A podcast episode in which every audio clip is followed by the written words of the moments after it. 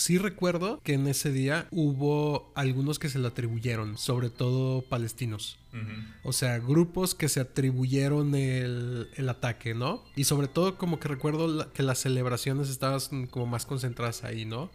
En Palestina, este, disparando, bla, bla. Me pareció interesante que alguien se lo atribuye y que pues en una de esas, en otra Ucrania, puede ser que es falsamente atribuido.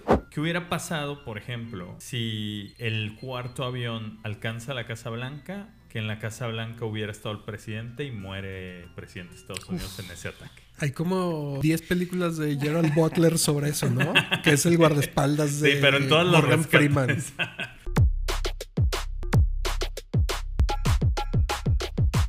Son cerca de las 9 de la mañana. El presidente de Estados Unidos, George W. Bush, está a punto de entrar a un salón de clases cualquiera en la escuela primaria Emma y e. Booker en Sarasota, Florida. Justo antes de hacerlo, le informan que una pequeña aeronave de dos motores acaba de chocar con una de las torres gemelas en el corazón de Manhattan. Aunque bien parece una situación inusual, su agenda continúa con las actividades previstas. El presidente entra y acompaña a los niños en su lección de lectura. Unos minutos después, frente a unos 15 estudiantes de segundo grado, su maestra y algunas cámaras, el jefe de gabinete de la Casa Blanca, Andrew Cart, se acerca al presidente y le susurra en su oído. Un segundo avión se estrelló en la segunda torre. América está siendo atacada. Es 11 de septiembre de 2001. Son apenas poco más de las 9 de la mañana y ni el presidente, ni ningún otro ciudadano norteamericano sabe aún que cuatro aviones han sido secuestrados y están estrellándose con pocos minutos de diferencia en distintos puntos del este del país. El presidente Bush se queda en su silla por varios minutos más mientras termina la clase, pero su mente ya no está ahí. Piensa, confundido y preocupado, sobre lo que le acaban de informar. ¿Sería un accidente? ¿Están siendo atacados? ¿Por quién? ¿Es el comienzo de una guerra? ¿De qué magnitud? ¿Cuántos estadounidenses han muerto en esos minutos? ¿Ya terminó? ¿Habrá más? Dos minutos antes de las 10 de la mañana, un nuevo nivel de horror es alcanzado la Torre Sur, que fue la segunda en ser golpeada, es la primera que se derrumba. Y 30 minutos después, la Torre Norte, la que recibió el primer golpe que desató el terror, en solo nueve segundos colapsa sobre sí misma. Más tarde, el presidente Bush transmite un mensaje a la nación en el que sentencia. No haremos distinción entre los terroristas que cometieron estos actos y aquellos que los amparan. Al otro día, a manera de respuesta a su mensaje, Varias emisoras de televisión de diferentes países del mundo reciben un paquete que contiene un archivo de video de tan solo nueve segundos. Al reproducirlo aparece un hombre que, entre sombras, asoma sus rasgos duros y su semblante poderoso, y en un inglés con marcado acento ruso dice, En tan solo nueve segundos derrumbamos Occidente. Al final del video se lee una leyenda a manera de firma, Comité de Seguridad Soviético del Nuevo Milenio.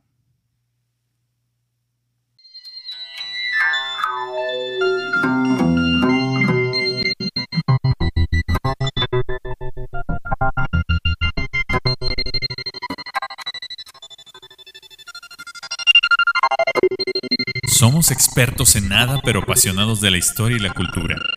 Fascinados por las posibilidades del tiempo, de la variabilidad, de la ficción y de todo lo que no pasó. De los tiempos imposibles.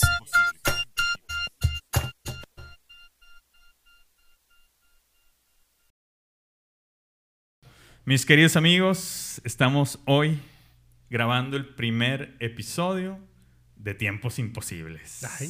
Ay.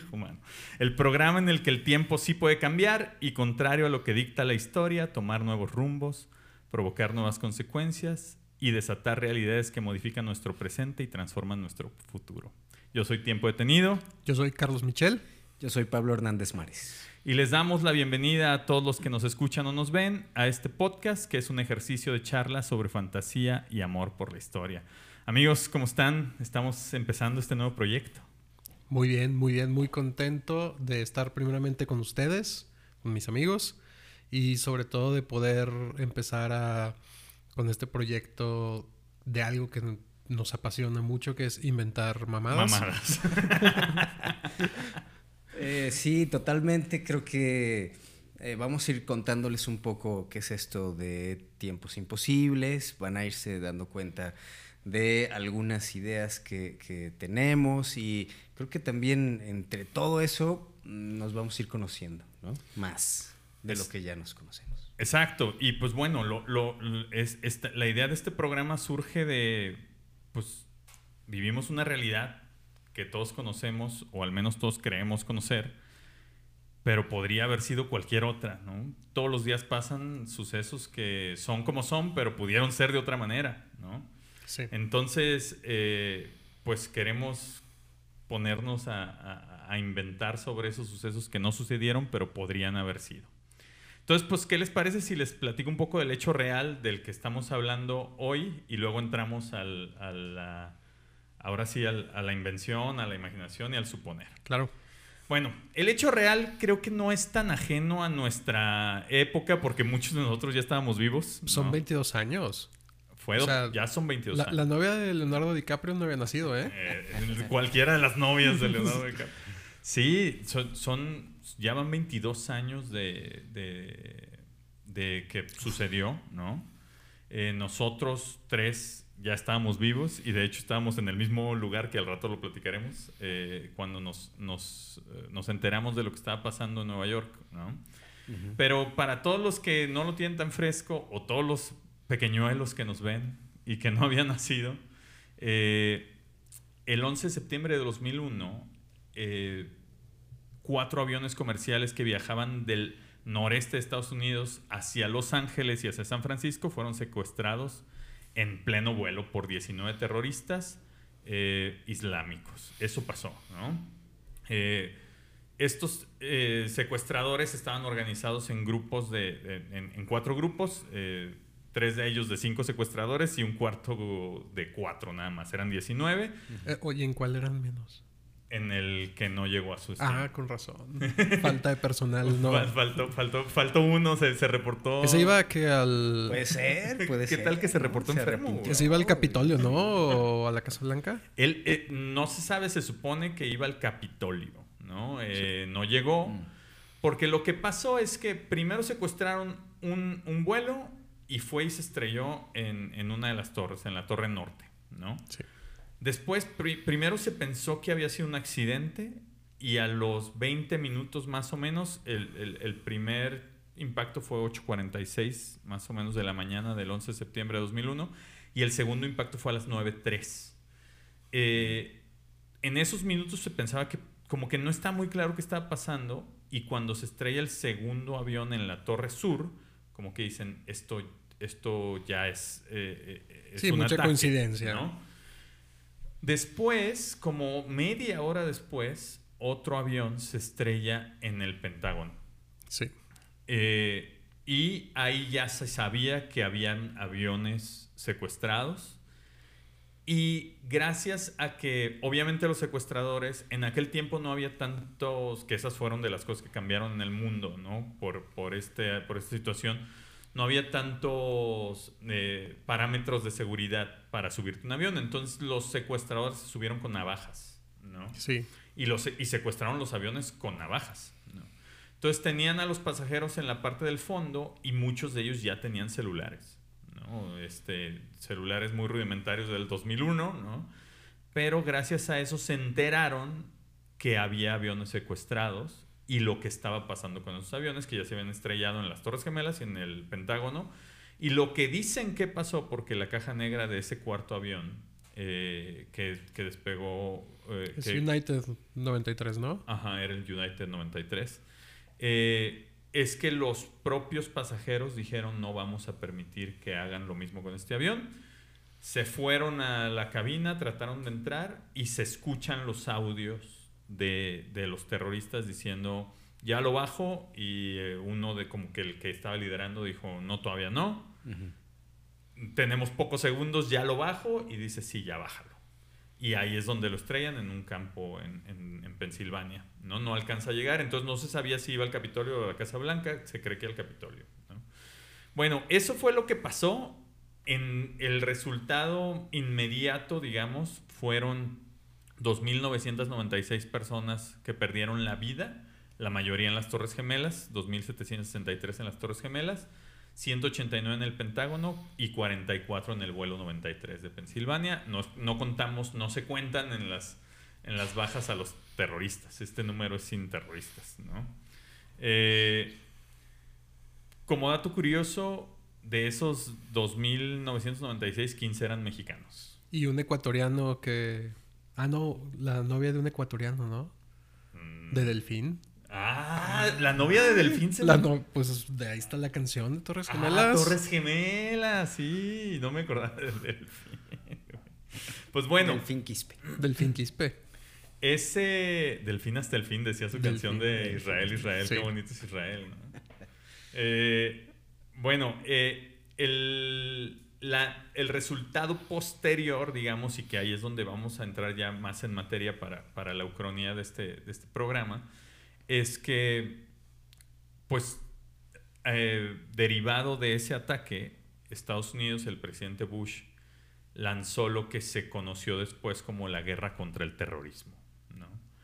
Y pues fue, fue una guerra que Estados Unidos emprendió ocupando principalmente Afganistán, ¿no? con una fuerza pues, muy grande para eh, pues, eh, eh, cobrar venganza ¿no? Con- contra quienes eran responsables del ataque. Los responsables al principio no estaban muy claros. de hecho, el grupo terrorista de Al Qaeda primero dijo que no, que ellos no habían sido, pero en 2004, o sea, tres años después, Osama Bin Laden, su líder, sí reconoció los ataques, ¿no? O sea, sí, sí, sí, dijo que ellos fueron. Y pues bueno, es- se siguió una guerra por muchos años. eh, en 2011 finalmente abatieron a Osama Bin Laden. eh, y pues hasta el año pasado, finalmente, o sea, en 2022, Estados Unidos eh, desocupó Afganistán por fin. Y el día que se salieron, los talibanes volvieron a tomar el liderazgo del, del país, ¿no? Ese es el hecho real. Eso es lo que pasó, eh, con detalles más, detalles menos. Eso pasó. Sin embargo, en, la, en, en, en la, en el que hubiera sido sí, en la ucronía de, que estamos planteando hoy, pues como ya escucharon, es todo lo mismo, salvo que al final quien se atribuye los ataques un día después es un supuesto grupo terrorista que se hacen llamar soviéticos. Lo que para nosotros es solo una charla entre amigos, los expertos lo llaman ucronía, que es plantear cómo sería el mundo si el resultado de un determinado evento histórico hubiese sido diferente. En pocas palabras, un qué hubiera sido sí de la historia del mundo. Predominante incertidumbre se vive tanto en Occidente como en Oriente, después del ataque terrorista perpetrado por el grupo radical de los autodenominados soviéticos del nuevo milenio, o también conocidos como Grupo Wagner. Hasta ahora, la reacción estadounidense es incierta, pero la tensión entre Rusia y Estados Unidos está escalando. Entonces, pues bueno, para empezar la charla, ahora sí, les quiero, les quiero soltar dos preguntas, ¿no? Y vamos, vamos pa- partiendo de ahí. ¿Se han imaginado qué consecuencias podría haber para México si Estados Unidos fuera atacado en su propio territorio? ¿Habría alguna potencia terrorista que desatara una guerra de proporciones mundiales? ¿Qué tendría que suceder para que esto pasara? ¿no? Eh, y pues bueno, me gustaría que, empezáramos con ese, ¿no? Este, platiquemos si los terroristas hubieran sido rusos, pero no un ataque propiamente de Rusia. Claro. Entonces, pues que de, de primera impresión cuando escucharon el, el- el- el texto, el final del texto, o el mismo texto como tal, ¿qué, qué- qué impresión les dio? ¿Qué, qué piensan? Adelante. Bueno, yo recordé pues esas, esas imágenes, ¿no? De- del presidente en la escuelita con los niños de preescolar, ¿no? Eran pequeños. Bueno, Eran prácticamente, segundo ¿no? grado, Pues, sí, como grado. segundo de primaria. Y entonces después también salía esta idea que traía el, el libro al revés, ¿no? Que estaba. Sí. Entonces, eh, y, y ahora que lo mencionaste, me costó trabajo pensar que, que no supieran al, a los- al instante que, o sea, decir como, wow, creemos que es un avión, una avioneta. No sé, no, ahí de entrada me, me para, el- o sea, la, la La magnitud capacidad del- y, y la capacidad, pues, del, del, de la inteligencia en Estados Unidos, pues, ¿no? O los servicios de inteligencia. Siempre podría pasar, ¿no? Siempre pasan esas cosas. Pero bueno, eso fue lo primero que me brincó. Y sí, de repente sí, cuando, o sea, no, no, no, eh, no recordaba eso de que las imágenes al día siguiente. Entonces, cuando mencionas este grupo, Wagner, ¿no? Wow, ¿no? O sea, sí es como, ¿qué hubiera pasado si, si hubieran sido ellos? ¿no? Sí, sí, sí. ¿Tú, Michelle? Yo, la, primera parte que detecté es que mm, sí recuerdo que en ese día hubo algunos que se le atribuyeron, sobre todo palestinos. O sea, grupos que se atribuyeron el, el ataque, ¿no? Y sobre todo como que recuerdo que las celebraciones estaban como más concentradas ahí, ¿no? En Palestina, este, disparando, bla, bla. Eh, entonces me pareció interesante que alguien se lo atribuye, ¿sí? Y, que, y que, pues en una de esas, en otra ucrania, puede ser que es falsamente atribuido, ¿no? Pero además de eso, es una posibilidad que ya se había explorado al menos en, en esta película de submarinos donde un renegado ex soviético comunista agarra misiles y bla bla y trae ahí como su onda, que no me acuerdo cómo se llama.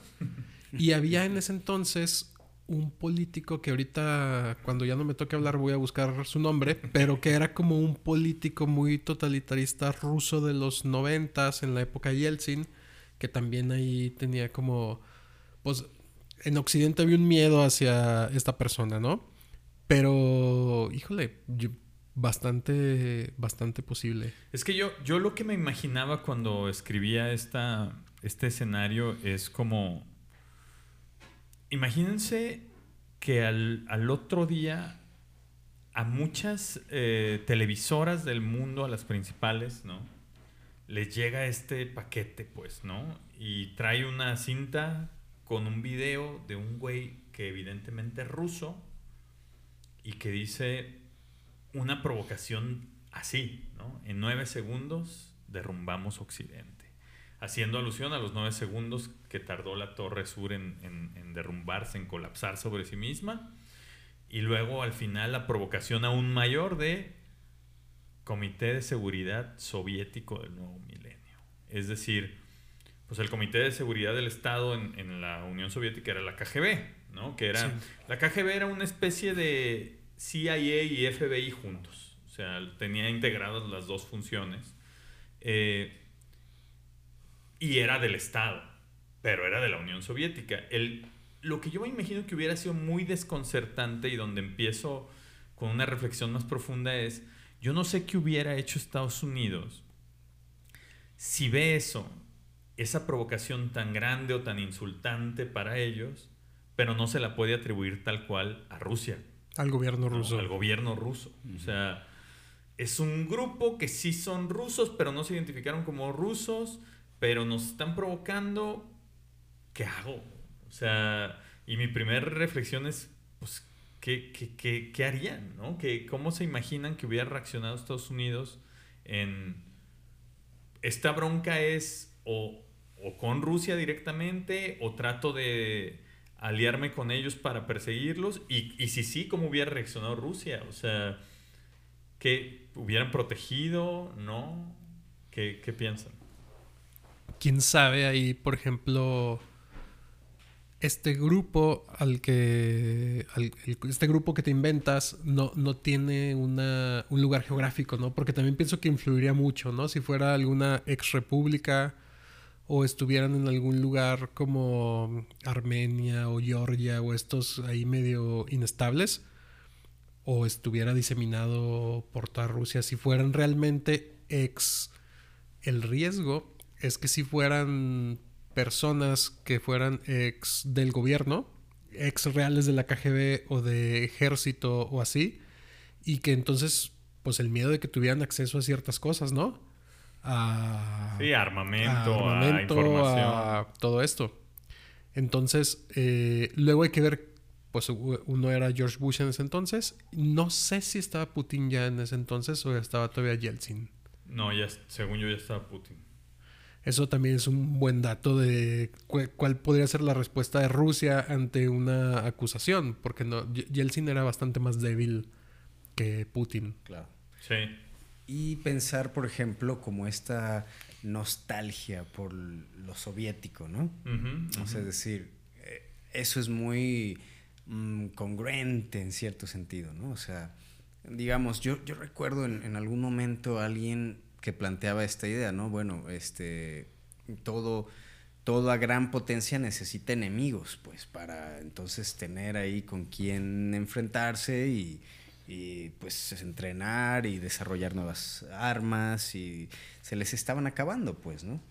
Y entonces me, me hace pensar en, en, quién más podría eh, presentarse, pues, como un enemigo real, ¿no? Ante la potencia que es Estados Unidos, ¿no? Putin es del, desde el 2000.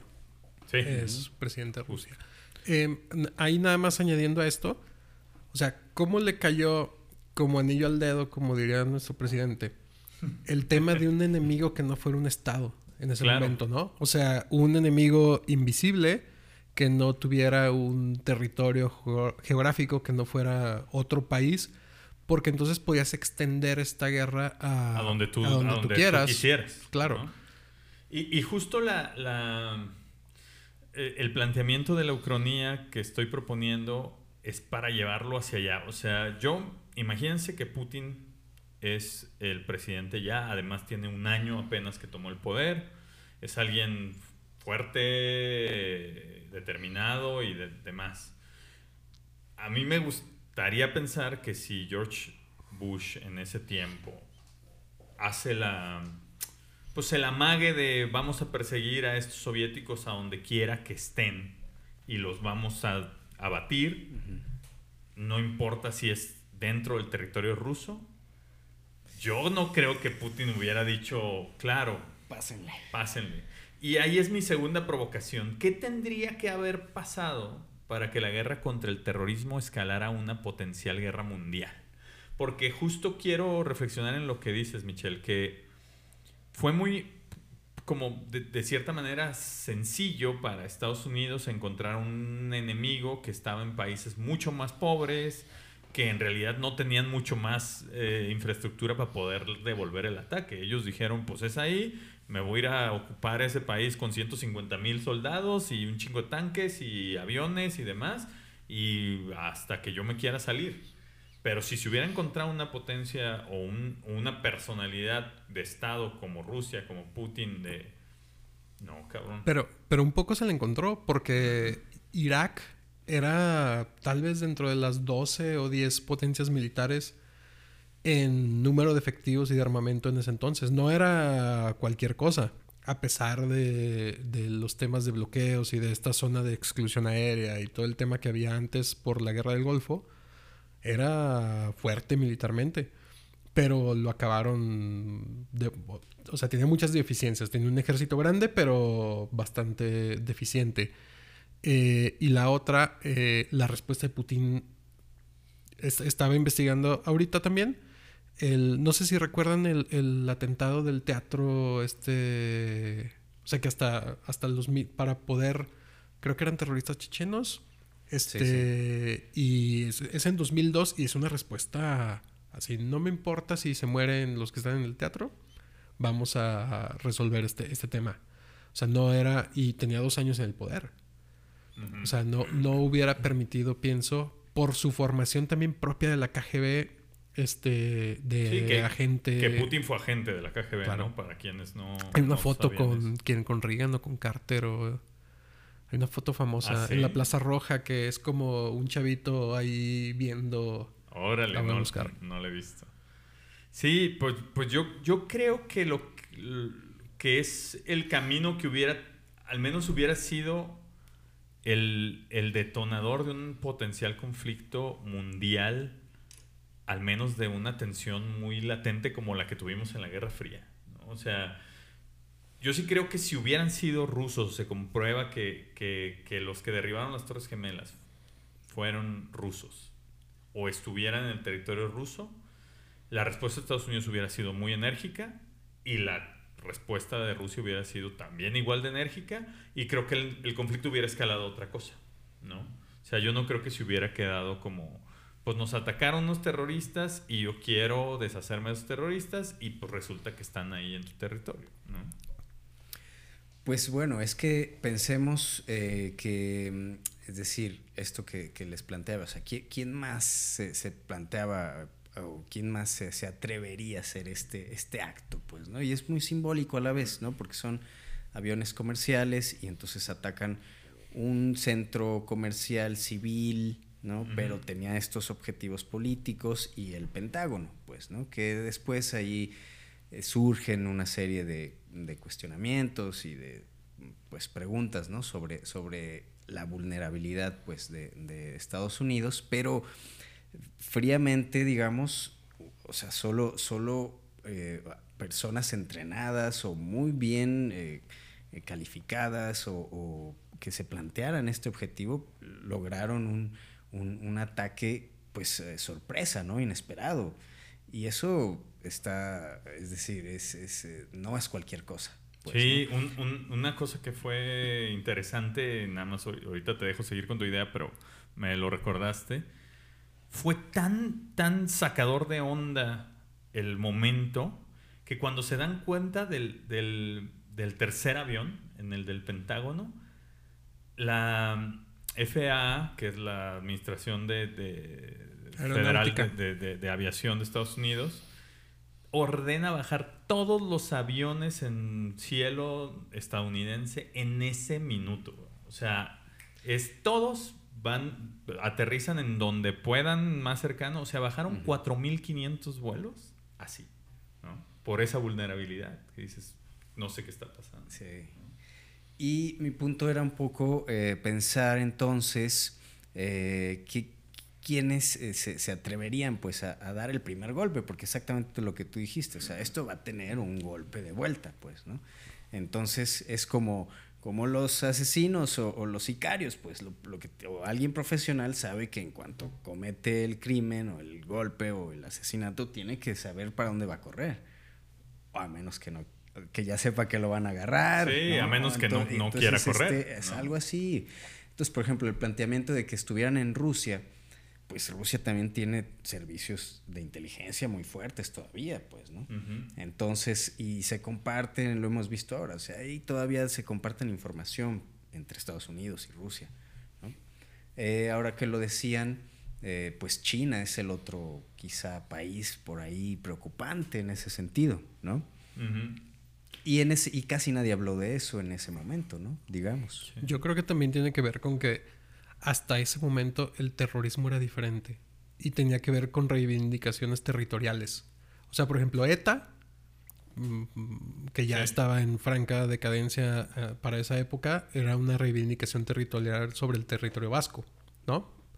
O, por ejemplo, el ejército republicano irlandés, o Hezbollah, o todos estos que tenían que ver con el tema palestino. Y cuando sale Al Qaeda, la reivindicación era más bien abstracta también. O sea, así como la guerra contra el terrorismo era un enemigo medio abstracto, medio invisible, sus reivindicaciones eran también abstractas.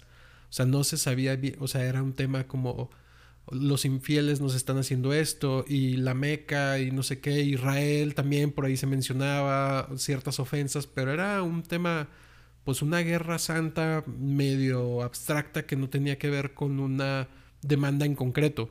Entonces era algo que pues no, no, a qué estábamos acostumbrados. Y un grupo así, terrorista ruso, eh, soviético, que ahí al mencionar la palabra, pues hay como cierta intención. ¿Cuál podría ser también esa, esa supuesta intención? ¿Una intención abstracta como este nuevo terrorismo?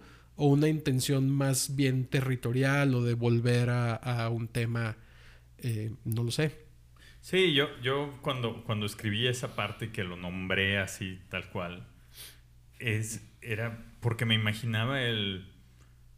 La intención como que de estos tipos, si hubieran existido, sería, nosotros queremos reivindicar lo que fue la Unión Soviética y reempoderar ese concepto. Y vamos a, a hacerlo demostrando poder, fuerza y demostrando debilidad del mayor enemigo que tuvimos, ¿no? Entonces, a mí me parecería, yo creo, o sea, sinceramente yo creo que eso hubiera escalado mucho, muy rápido. O sea, yo no creo que se hubiera... Acá la respuesta de Estados Unidos contra Afganistán también fue rápida, pero al final fue, fue algo que, que no iba a tener un, un, enemigo del otro lado que pudiera responder a una guerra como tal. No, Nunca. Pero en el caso de Rusia, yo creo que sí hubiera podido haber escalado mal. O sea, y entonces entrar por lo menos a una tensión como la que hubo en la Guerra Fría.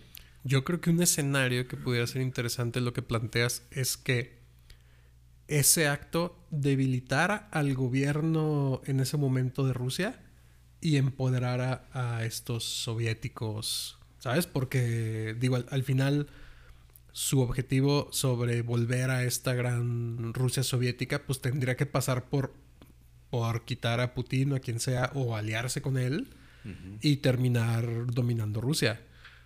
Sí, yo creo que algo que hubiera sido muy determinante en, en eso es si los terroristas eran rusos o no. O sea, si hubieran sido de algún otro estado que no fuera Rusia, pero que fuera la Unión Soviética, yo creo que Putin probablemente los deja morir solos. Que, eso, que eso también pasó en, la historia real, porque eran, eran de Arabia Saudita. Exacto. Y no, pues no hubo realmente nada contra, que es un gran aliado y creo que debe ser la cuarta potencia armamentística del mundo. sí. sí. bueno, y, yo, es decir, venía pensando que esto es, esto es una probada un poco de, estos temas que estamos platicando, porque las variables se ramifican, pues, ¿no? y un cambio detona una marejada, un tsunami de, acciones, pues, ¿no? O sea, porque hoy ya vemos, claro, ¿no? Ah, Irak y Afganistán. Yo, en ese tiempo yo pensaba, decía, es que están gastando sus bombas, tirándolas en, en las montañas, pues, ¿no? Para reabastecer el arsenal, desarrollar nuevas técnicas, pues para que sus soldados estén entrenados en tiro, ¿no? A, las montañas, ¿no? Este, buscando los túneles donde se movían Al Qaeda, pues, ¿no? Pero, ¿qué pasa si hubiera sido en, en, Siberia, ¿no? o en otros territorios y, a la vez, eh, no sé, ¿no? Eh, pensar en, o sea, Kabul, pues, ¿no? Y, y el, el presidente, pues habían puesto un, presidente, o sea, una intervención a, buscar, a, derrocar a Putin y, poner un, presidente ruso muy aliado de Occidente, pues, ¿no? Sí. Como fue un poco en Afganistán.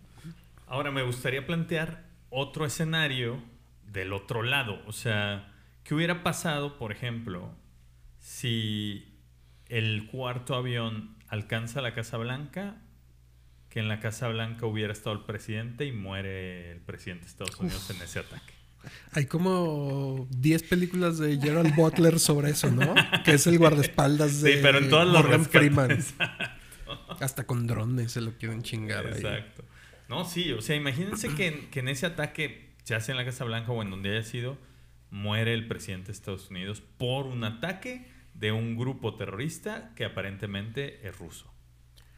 Pues mira, para empezar, Estados Unidos tiene un alto porcentaje de presidentes asesinados, entonces pues, medio saben qué hacer cuando les pasa.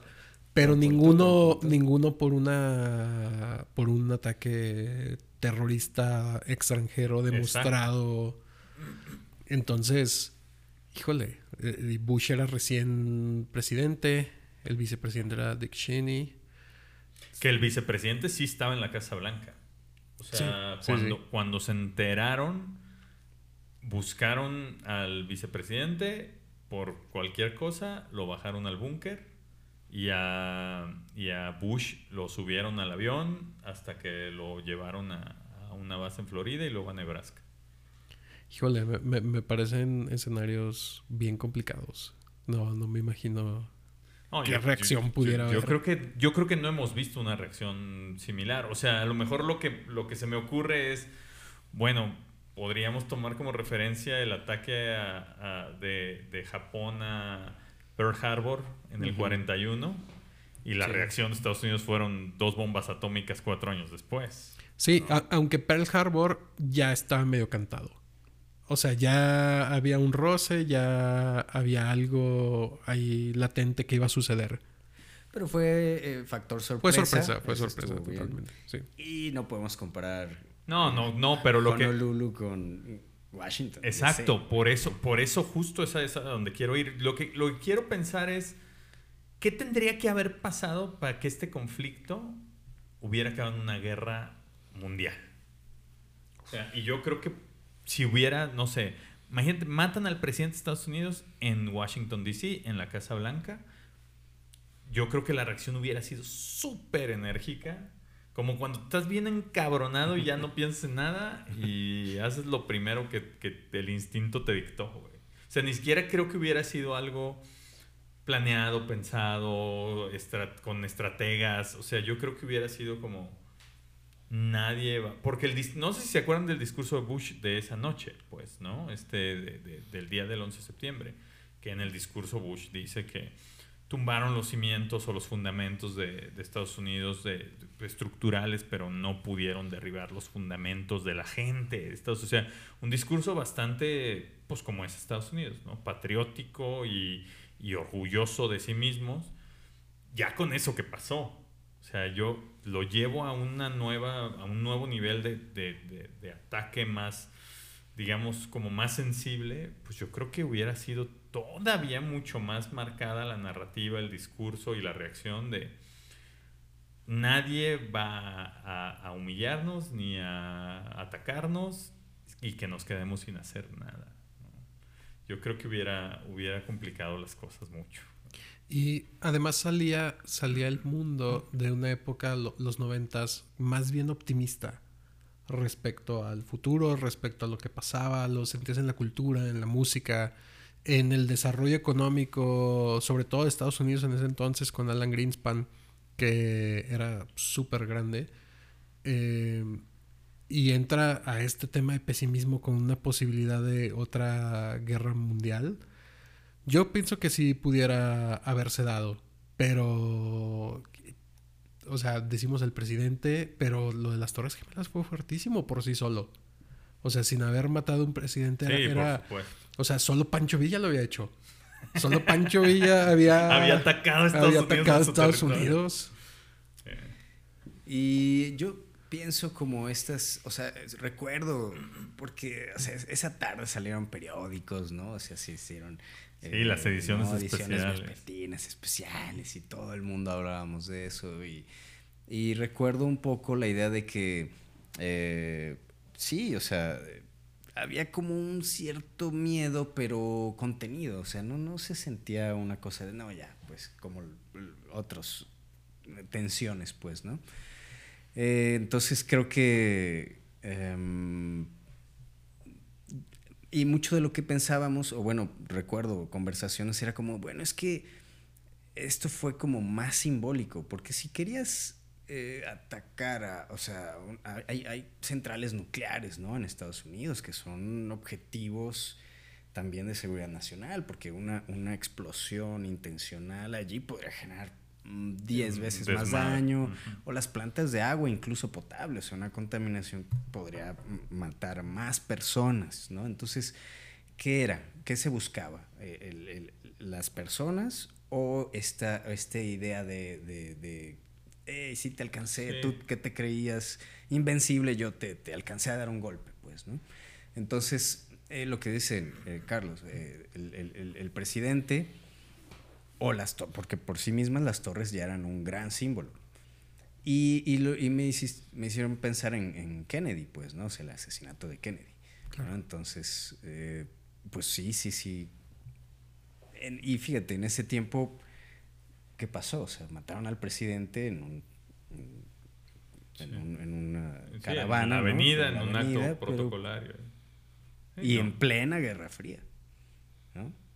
Sí. con un enemigo que puedes decir, oye, no lo habrán hecho ellos. Exacto. y se exploró ¿no? durante un tiempo los vínculos de Harry Lee Oswald, Harvey, Lee Oswald con, con Cuba, con la Unión Soviética.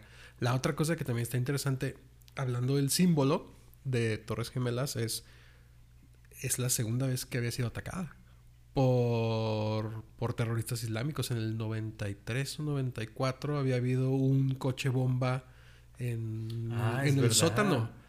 Algo, o sea, la intención era tirarlas, Mm. pero no, no sucede. Entonces ya había ahí un antecedente de estamos buscando como símbolo del poder económico, que también es una cosa que también me brinca porque en el tema religioso, sobre todo en un conflicto tan abstracto como el que sucedió con la yihad islámica, pues ahí está el Vaticano. ¿Sabes? O sea, le quieres meter ahí al cristianismo Occidente, un tema occidente, tema religión, eh, y decides atacar el poder económico, que va más en el sentido de soviéticos, ¿no? Sí. O sea, soviéticos buscando atacar el poder económico. Yo hubiera atacado Fort Knox. Ahí todo el pinche oro a la chingada. Pues sí. Oigan, y no sé si recuerdan que pues hubo muchas teorías conspirativas. ¿no? O sea, hay de. Hace rato que mencionabas a China, hay una que involucra a China. Hace rato que mencionabas a Irak, hay una que involucra a Saddam Hussein. Pero quiero que platiquemos un poco sobre estas teorías conspirativas, pues, ¿no? La, había como dos grandes corrientes, ¿no? Una que era que Estados Unidos sabía y de lo dejó suceder. Sí. ¿no? O sea, ellos pues sí fueron alertados, sí sabían qué está pasando, no fueron ellos, pero sabía que, que- iba a pasar y dejó que pasara. No sé qué piensan de, de- esa primera posibilidad, que eso fuera real. Yo, ay, güey. Eh, yo lo recuerdo mucho y por nuestra edad, supongo, también éramos como este caldo de cultivo fértil, de que nos llegaba esta información y decíamos, sí puede ser por ahí. Qué bueno que no había redes sociales, ni Twitter, ni eso en esa época, porque hubiera sido un desmadre. Pero yo recuerdo mucha información como de que ningún judío fue a trabajar ese día a las Torres Gemelas. Sí, y ya claro. luego dices como, bueno, o vas, no sé si han tenido oportunidad de ir al memorial de las Torres Gemelas sí, y ver sí. los nombres y todo. Eh, o, ¿sabes? Eh, solo avisaron, la- la- las vendieron un mes antes y, y- o, las, o las habían asegurado por tanto y no sé, bueno, un montón de cosas ahí de que Estados Unidos sabía. Yo veo que... Híjole, también la estupidez humana es grande. No sé, o sea, sí, sí puede ser como que, pues no, no era prioridad en ese entonces. O sea, simplemente con la forma en la que destinas los recursos de gobierno a decir, oye, le voy a quitar tantito a la CIA y le voy a meter más acá, acá. Recordemos que en los noventas había temas de terrorismo interno. O sea, estuvo este el edificio De de Oklahoma. Estuvo Waco, estuvo Ruby Ridge, todo, todo este tema. Y en una de esas dices, bueno, fortalezco al FBI y pues ahorita ya no estoy peleando con Rusia, no hay tanto tema. Y descuidas sobre todo a Al Qaeda que no había, eh, pues no, era, no figuraba tanto. O sea, tenía los atentados en los, en los portaaviones estos en África y dos embajadas, creo que en, en Sí, Tanzania, en Kenia, sí. no sé. Pero en, en- en una de esas sí había información. Sí. Y, y simplemente no llegó o no se escaló esa información a donde alguien pudo haber hilado cosas y dicho, ay, güey, pues se me hace que hay que poner un ojo aquí. Sí, y la, la otra gran corriente era, no solo sabían, Estados Unidos lo hizo. Ay, es No. la más bonita de todas. O sea, no, no, no es que supiéramos, es que nosotros lo planeamos y nosotros lo hicimos, ¿no? Es que ahora que decías esto, yo no recordaba esta parte de, de que tardaría tanto en que Osama Bin Laden reconociera, sí, fuimos y tal. Y eso mismo genera esas, ¿no? esas elucubraciones, pues, ¿no? Sí. Decir, y es que entonces sí, porque él había sido su ex eh, aliado, ¿no? Contra los soviéticos en Afganistán. Exacto. Esa- entonces, o los talibanes mismos, pues, ¿no? Que, lo, que lo protegían. Entonces, eh, es, eh, no sé, últimamente eh, han pasado otros casos en los que uno tiene esas, esas sospechas, pero no hay manera de probarlo en ese momento. Hasta que pasan años y de repente surgen eh, las pruebas ¿no? que estaban ahí. Entonces, no lo descartemos, alguna cuestión Sí, más y- adelante, algún vínculo. Y luego no sé si se acuerdan que había como esta onda de no se derrumbaron por el impacto de los aviones. Uf, no. O sea, la- las puedes enumerar. O Sí. sea, había. La, la parte que une las alas con el fuselaje del avión estaba revestido de no sé qué aleación y entonces no, no se, se doblan al entrar a las torres y es como un misil, como una flecha en lugar de que las alas se queden afuera. Este había explosivos plantados ahí. en cada o- piso, ¿no? Sí, sí, sí. Eh, El, el tema este de las, las derrumbaron con explosivos era en cada piso había explosivos. O- ¿no? o- y los detonaron y por eso se derrumbó. O lo del Pentágono era un misil. Ah, no, esa- esa no, es la no, otra. no hay es footage, sí, sí. este. Nomás hay uno ahí que se ve Sí, que explota y bla, bla. O sea, Ajá. había un montón de, de cosas ahí. Y entonces luego que las exploró mucho este Michael Moore después con el documental que le fue muy mal, por cierto, el de Fahrenheit. El de Fahrenheit. 911. Que qué buen documental es el otro, el de Masacre en Columbine. Oh, puta, o, o Roger y yo. Sí. Pero Fahrenheit no. Sí, no, no, no, no terminó ahí de. Les recomiendo, de- no lo vean. De conectar. Exacto. Este, pero exploró muchos de estos temas, ¿no? Y la relación de la familia Bush con este, la familia de Osama y mil y un temas ahí que yo pienso que en cualquier teoría de la conspiración, eh, para hacerla más sólida, tiene que tener más lógica. Y conforme está mejor contada, empieza a tener más lógica, ¿no? Y más, más gente que lo que se Claro. suma a la creencia, ¿no? Ahora, ya, ya para ir cerrando el, el tema de la suposición, y me lo voy, lo voy a llevar hasta, hasta un nivel que no tiene nada que ver o, es difícil conectarlo, pero lo, lo planteé en la primerita pregunta que les hice. Imagínate que esto sí escala, que se vuelve una guerra, Estados Unidos contra eh, Rusia o contra un enemigo poderoso, y siguen atacando a Estados Unidos en su territorio. ¿Eso qué implica para México? O ¿qué- ¿cómo nos hubiera ido nosotros? Porque nosotros ya éramos universitarios. O sea, en ese tiempo, y si hubiera empezado a haber una guerra ya en los 2000 donde atacan a Estados Unidos porque ya vieron que sí se puede hacer daño y que sí se puede eh, eh, impactar, ¿qué? México, ¿qué? Pues supongo que, que habría, o sea, un- una economía de guerra, ¿no? O sea, se, habría una cuestión de, de cerrar fronteras, de, de migración. Sería, sería interesantísimo ver ahora el, el fenómeno opuesto, ¿no? Que tenerle que cerrar la frontera a nosotros, a ellos, ¿no? Sí, y- Yo creo que habría un éxodo, pues, ¿no? De, de- de- de gente de Estados Unidos hacia acá. Para empezar, todos los mexicanos que están allá, ¿no? Sí, todos se regresan a casa de su mamá. Este, no, habría, habría también que pensar en el contexto de México en ese entonces. Era Vicente Fox. Era Vicente Fox. Venía un de año una relación de pellizco y nalgada con George Bush. Se, se habían ido al rancho San Cristóbal, Sí. ahí, Brokeback Mountain, fogatita, toda la cosa. Que, que Fox cuenta que Bush no sabía montar a caballo. ¿eh? Sí. Que- una relación que se ve totalmente rota a partir de las Torres Gemelas. Tan es así que creo que votan en contra de, del tema de, de Irak, ¿no? En, en su momento y le Ah, reclama la- a la Bush a- Sí, sí, sí, sí, sí. Unidas. Buscando ahí.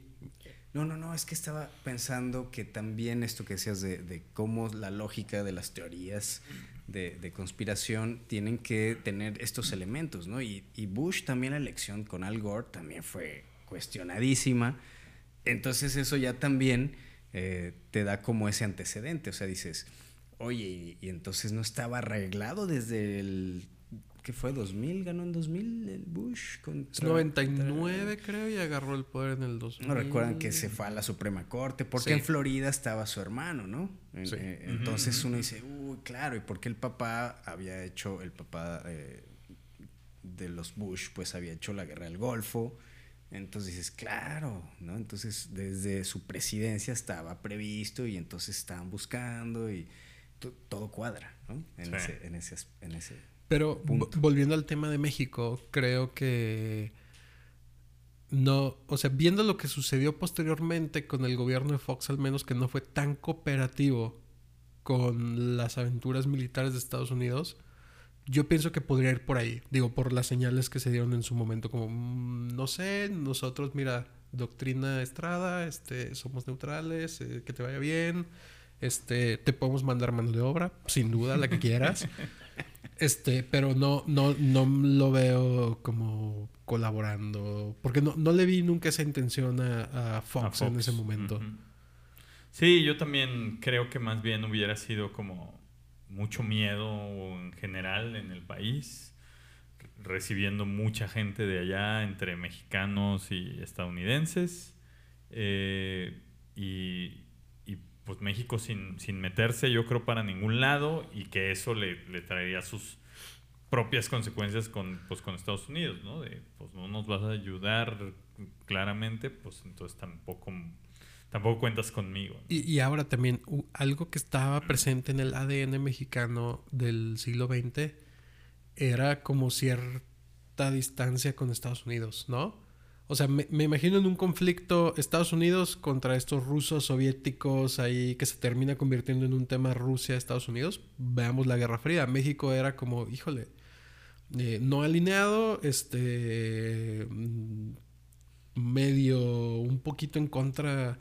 O sea, los gobiernos del PRI siempre tenían como un tema un poco más social, más acercado a, Cuba. México fue gran aliado durante el PRI de Cuba, por ejemplo. Claro. Este, entonces sí, tal vez... Cosa que no, se nos ha quitado, ¿no? Cosa que no se nos quita todavía. Pero ahora, ahora en, el momento de una guerra, yo pienso que eso podría sustentar lo que digo de que pues hasta el mismo Fox, a pesar de venir del PAN y todo esto, podría decir, bueno, no, este, esto no es mi, no es mi tema. No es mi bronca.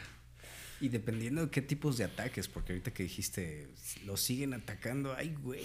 O sea, ¿cómo más? Más de lo que, de lo que fue eso, porque Estados Unidos es inmenso, ¿no? Y entonces, pues, pero tiene muchos puntos de, de mucho interés, muy comerciales, Houston o California, ¿no? O sea, ¿dónde? Sí, ¿Y cómo? O sea, más aviones eh, o, a los días siguientes o estos ataques a, a puntos de energía, ¿no? Como Sí, o suministros. o... sea, si fuera un grupo terrorista, yo pienso que es muy difícil. O sea, que continúen haciendo ataques. Un, claro. un grupo terrorista. Sin embargo, un este. Un, estado, un estado que pues, está francamente en guerra pues ahí te van mis tanques, y ahí te dan mis aviones, y ahí te dan mis soldados. O ahí te va mi globo, como vimos en, ah. días pasados, en semanas pasadas, mi globo meteorológico mi, globo meteorológico espía.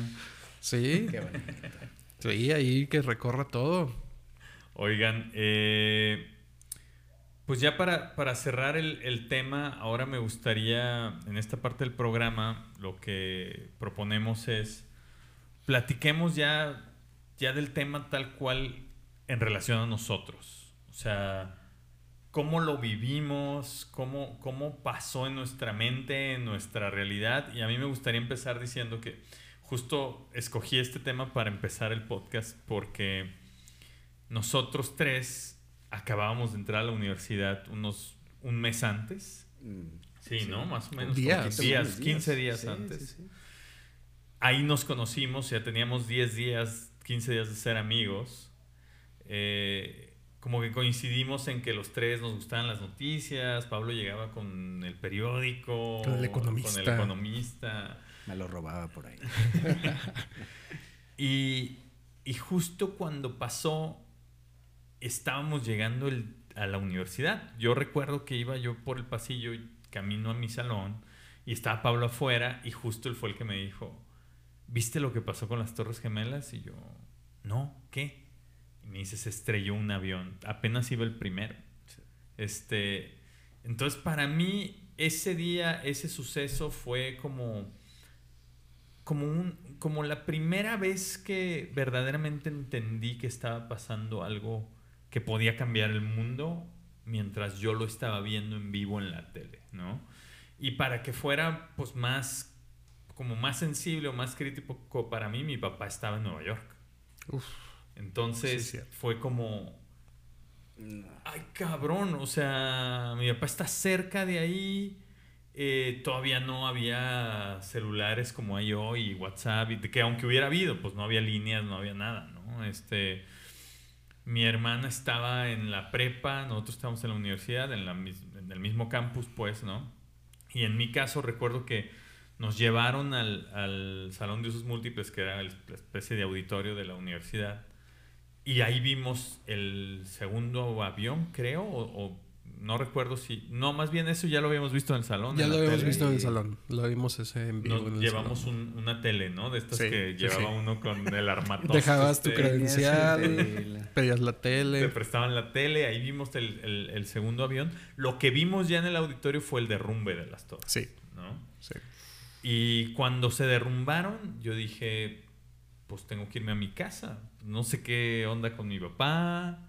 Fui, saqué a mi hermana de su salón, le dije a la maestra, oiga, pues mi papá está en Nueva York y pues me, quiero ir. Este, dejó salir a mi hermana y nos fuimos a la casa y pues llegamos y mi mamá estaba pues obviamente viéndolo y tampoco sabía qué. Mi papá estaba por trabajo allá, entonces estaba hablando a la, a la empresa donde trabajaba mi papá como para ver si sabían algo, no sabían nada. Entonces fue como verdaderamente un, ay cabrón, estoy presenciando que el mundo está cambiando hoy. Yo recuerdo que una vez leí que los norteamericanos de cierta edad, todos recordaban dónde estaban cuando recibieron la noticia de que murió Kennedy, del asesinato de Kennedy. Entonces, me hizo mucha resonancia eso después porque casi todas las personas que, les pregunto, mexicanos, saben dónde estaban cuando murió Paco Stanley. Ah, cuando recibieron la noticia. Pero también dónde estaban. El peor día de mi vida. ¿Dónde estaban cuando se cayeron las Torres Gemelas? Porque fue. En primera, el tema de la conciencia global. O sea, algo, algo está sucediendo que va a cambiar totalmente el mundo. Y, y en segunda, la, esa inmediatez de las noticias, de ver en vivo cuando está sucediendo algo, cuando se está cayendo, cuando todo, yo no la recordaba para hechos anteriores. Te llegaba medio tarde, este, o al día siguiente leyendo el periódico, o en la noche lo veías con, no sé si era Saludowski o ya era López Dóriga, no sé, este, pero lo veías en, eh, con un cierto delay. Y, y fue muy parecido, pienso, al tema de, la, de las redes sociales ahora, a pesar de que todavía no estaban, pero ya había internet y ya podías investigar cosas, ¿no? Y leer y buscar y ver y páginas y todo. Y la otra cosa que se multiplicó con el tema de los celulares, pero eran las handycams. O sea, había muchas handycams, había... Ya era más accesible para el público eh, generar su propio material y entonces en segundos ya estabas viendo tres o cuatro tomas distintas y esto y una persona que estaba ahí grabando, claro. etcétera.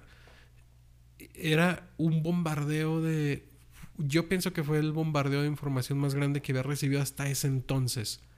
Y esto, ¿quién puede ser? Y mira, ya salió acá que en Palestina están festejando y disparando el AK-47 y no sé qué, y esto está pasando acá y esto... Y como que iba escalando, ¿no? O sea, como que cada vez se ponía más grande, más interesante, más catastrófico. El tema que también es una lección, o al menos yo así lo sentí, pues es que tres días después ya no estaba pasando nada. ¿Sabes? Y, y luego así pasa con todas las cosas, ¿no? No, y más ahora. Sí, sí, sí. O sea, recuerdo la, primera elección de Trump, yo pensé, ¿qué va a pasar? Y, mira. Y ahí se viene la segunda. Y, ahí viene la segunda ya. Pero, pues, pues, también, también las cosas pasan y, creo que eso fue una lección ahí para mí. Pues sí, yo, yo recuerdo el día y recuerdo la hora, hasta un poquito así, casi el clima, pues, ¿no? ¿Qué ese día. ¿Qué traíamos puesto? un traje azul claro. Sí, algo así, pues deportivo, ¿no? Sí, sí, como una chamarrita, un rompevientos. Ah, sí, un pants, un pants ¿no? Como, como tipo Adidas, una cosa así. O sea, hay, hay como fotos, pues, ¿no? O sea, y, y sí, eh, ahora lo pensamos y, y, yo creo que esto va a ser recurrente en todos los episodios, ¿no? O sea, imaginarnos cómo sería con nuestros celulares y con los tablets y con las YouTube y Facebook y que apenas, ¿no? Estaban ahí dando estos pasos. Pero, o sea, a, a mí esa sensación ahí quedó, pero sí recuerdo que como intelectualmente fue decir, acá está pasando un tema de comunicación. O sea, esto es, es algo y nosotros estamos empezando nuestra carrera en esto y sí sentí como que, que iba a, a, modificar pues algo, algo. No, no, no, no, ni, no tenía ni idea de, de, de que fuera tan grande y, y mucho menos eh, políticamente, económicamente, pero sí sentía que, que por lo menos en nuestra área también nos estaba dando material. Pero, pero estamos hablando de esto. Como un poquito de contexto, éramos, era primer cuatrimestre de ciencias de la comunicación. Entonces era también terreno fértil. O sea, porque sí, nos citaron a todos en el auditorio para ver en una pantalla gigante la cobertura, no sé si de CNN o de quién, pero solo a la carrera de comunicación. Digo, toda la universidad no cabía, ¿sabes? O sea, eran solamente los grupos, los distintos grados de comunicación como... Y creo que fue una decisión bien interesante de la escuela, era como, hey, está pasando... Alguien también pensó lo mismo. Eh, oye, está pasando algo y al menos estos chicos que quieren hacer algo relacionado con la comunicación o el periodismo deberían de poder ver lo que sucede en algo que no vas a volver a ver nunca. Y, me pareció también como muy valioso ese tema, además se suspendieron las clases, este, pero fue, yo, yo creo también, y no sé, ahí sí coinciden conmigo, para, para nosotros fue un rompehielos bien interesante eh, generacionalmente, porque había un tema y entonces había algo que de qué platicar y opiniones y esto y todo. Oye, ¿quién habrá sido este? ¿Sabes? Eso me parece muy, muy, muy rico. Sí, yo creo que fue una, una, buena manera de iniciar nuestra carrera en comunicación. Lástima que costó 2.900 muertos, pero... pero excelente forma de, excelente forma de, introducirnos a la importancia de comunicar. Pues bueno, eh, amigos, quiero también aprovechar y dejar algunas preguntas para nuestros eh, escuchas y YouTube videntes. YouTube videntes. Eh, este que se pongan a imaginar con, nosotros estos tiempos imposibles. Les voy, a, les voy a dejar tres preguntas. Si ustedes hubieran sido el presidente de Estados Unidos, ¿cuál hubiera sido su reacción al momento de enterarse y cuál su mensaje a la nación? Porque es bien interesante pensar en el... el, botón. Es bien interesante. Mi maletín, mi maletín, el maletín. Dámelo. El maletín. Es bien interesante pensar que Bush no se paró. O sea, se quedó como 20 minutos más oyendo niños leer. Sí, esa es una de las cosas raras de ese día. Es rarísimo, güey. Si, te están diciendo que acá. No, yo creo que no. No se imaginó la magnitud, no sé. Pero bueno. Pero a ver, te interrumpo ahí y digamos, nosotros, o sea, fuimos por la tele, ¿no? En el carrito. O sea, ¿cómo? no, no, no. O sea, sí, soy el presidente de Estados Unidos. Prendan la tele, a ver. Ya estaba en vivo algo, ¿no? algo estaba pasando. Sí, lo que él es muy raro. Lo que él declaró fue que él no quería asustar a los niños. Que por eso se quedó y yo, yo creo que se choqueó. O sea, yo creo que ya, ya, ya no estaba pensando en nada más que en eso y no sabía qué onda. Yo creo que acabó la clase y alguien fue, lo agarró del brazo Señor Bush, acompáñenos. Lo que se hace es lo siguiente. Este es el protocolo. Vámonos. Exacto. Pregunta 2. ¿Qué habría pasado si uno de los aviones se estrellaba en la Casa Blanca y mataba a la familia del presidente? A todo, incluyendo a George Bush padre, a Jeb Bush, a todos. A Jeff, a todo. Híjole, también interesante. Y por último, ¿cómo habría sido la reacción de Estados Unidos si los terroristas hubieran sido latinoamericanos? Que, no había, ¿no? O sea, que eh, Tupac Amaru, tal vez, Sendero Luminoso, este, eh, no... Tal vez algo, algún o sea, grupo... Pues es que lo que había colombianos, era, eh, tal vez. Lo que había era local, ¿no? O sea, sí, creo, creo que el más grande fue la toma de la embajada de Japón, que, era Tupac Amaru, creo. Fue lo más o menos contemporáneo de esa época, pero... Pues, Híjole, complicado. No, nos hubiera se hubiera cargado. Interesante. Y esto también ahí, digo, antes, antes de pasar a lo que sigue, eh, para que lo chequen, eh, vamos a poner las redes sociales. este, acá en el capítulo y el sitio web que es tiemposimposibles.com. Ahí también pueden encontrar las ligas a todo lo que eh, tenemos relacionado con este proyecto. Así es, pues bueno, eh, habiendo dicho todo lo anterior y cubierto el primer episodio de Tiempos Imposibles, muchas gracias por acompañarnos. Primero, Pablo, Michelle, gracias por sumarse y por crear juntos este, este proyecto. Eh, y gracias a todos los que pues, lo van a empezar a escuchar, que probablemente ahorita son unos cuatro personas. Eh, pues este programa es para, para, imaginar y porque para nosotros el tiempo sí, sí puede cambiar y contrario a lo que dicta la historia, tomar nuevos rumbos, provocar nuevas consecuencias y desatar realidades que modifican nuestro presente y transforman nuestro futuro. Yo soy Tiempo Detenido. Yo soy Carlos Pichel. Pablo Hernández Mares. Y como dijo Michelle, pueden buscarnos y seguirnos en nuestros perfiles de redes sociales que los encontrarán en, en el episodio en Twitter, en Instagram, en TikTok, en OnlyFans. Ay. como tiempos imposibles. Gracias a todos y nos vemos en otros tiempos. Con la boca sangrando a borbotones y la cara destrozada, aquel terrorista ruso permanecía desnudo y amarrado de pies y manos con cadenas que le impedían moverse. El verdugo estadounidense le mostró una imagen de su hija que estaba en la mira de un diestro francotirador y le dijo, esta es la última vez que te lo pregunto, antes de dar la instrucción para que le vuelen la cabeza. ¿Quién ordenó el ataque del 11 de septiembre? El ruso miró la imagen de su hija, luego volteó a ver al verdugo y con el hilo de voz que le quedaba pronunció dos palabras casi imperceptibles. Vladimir Putin.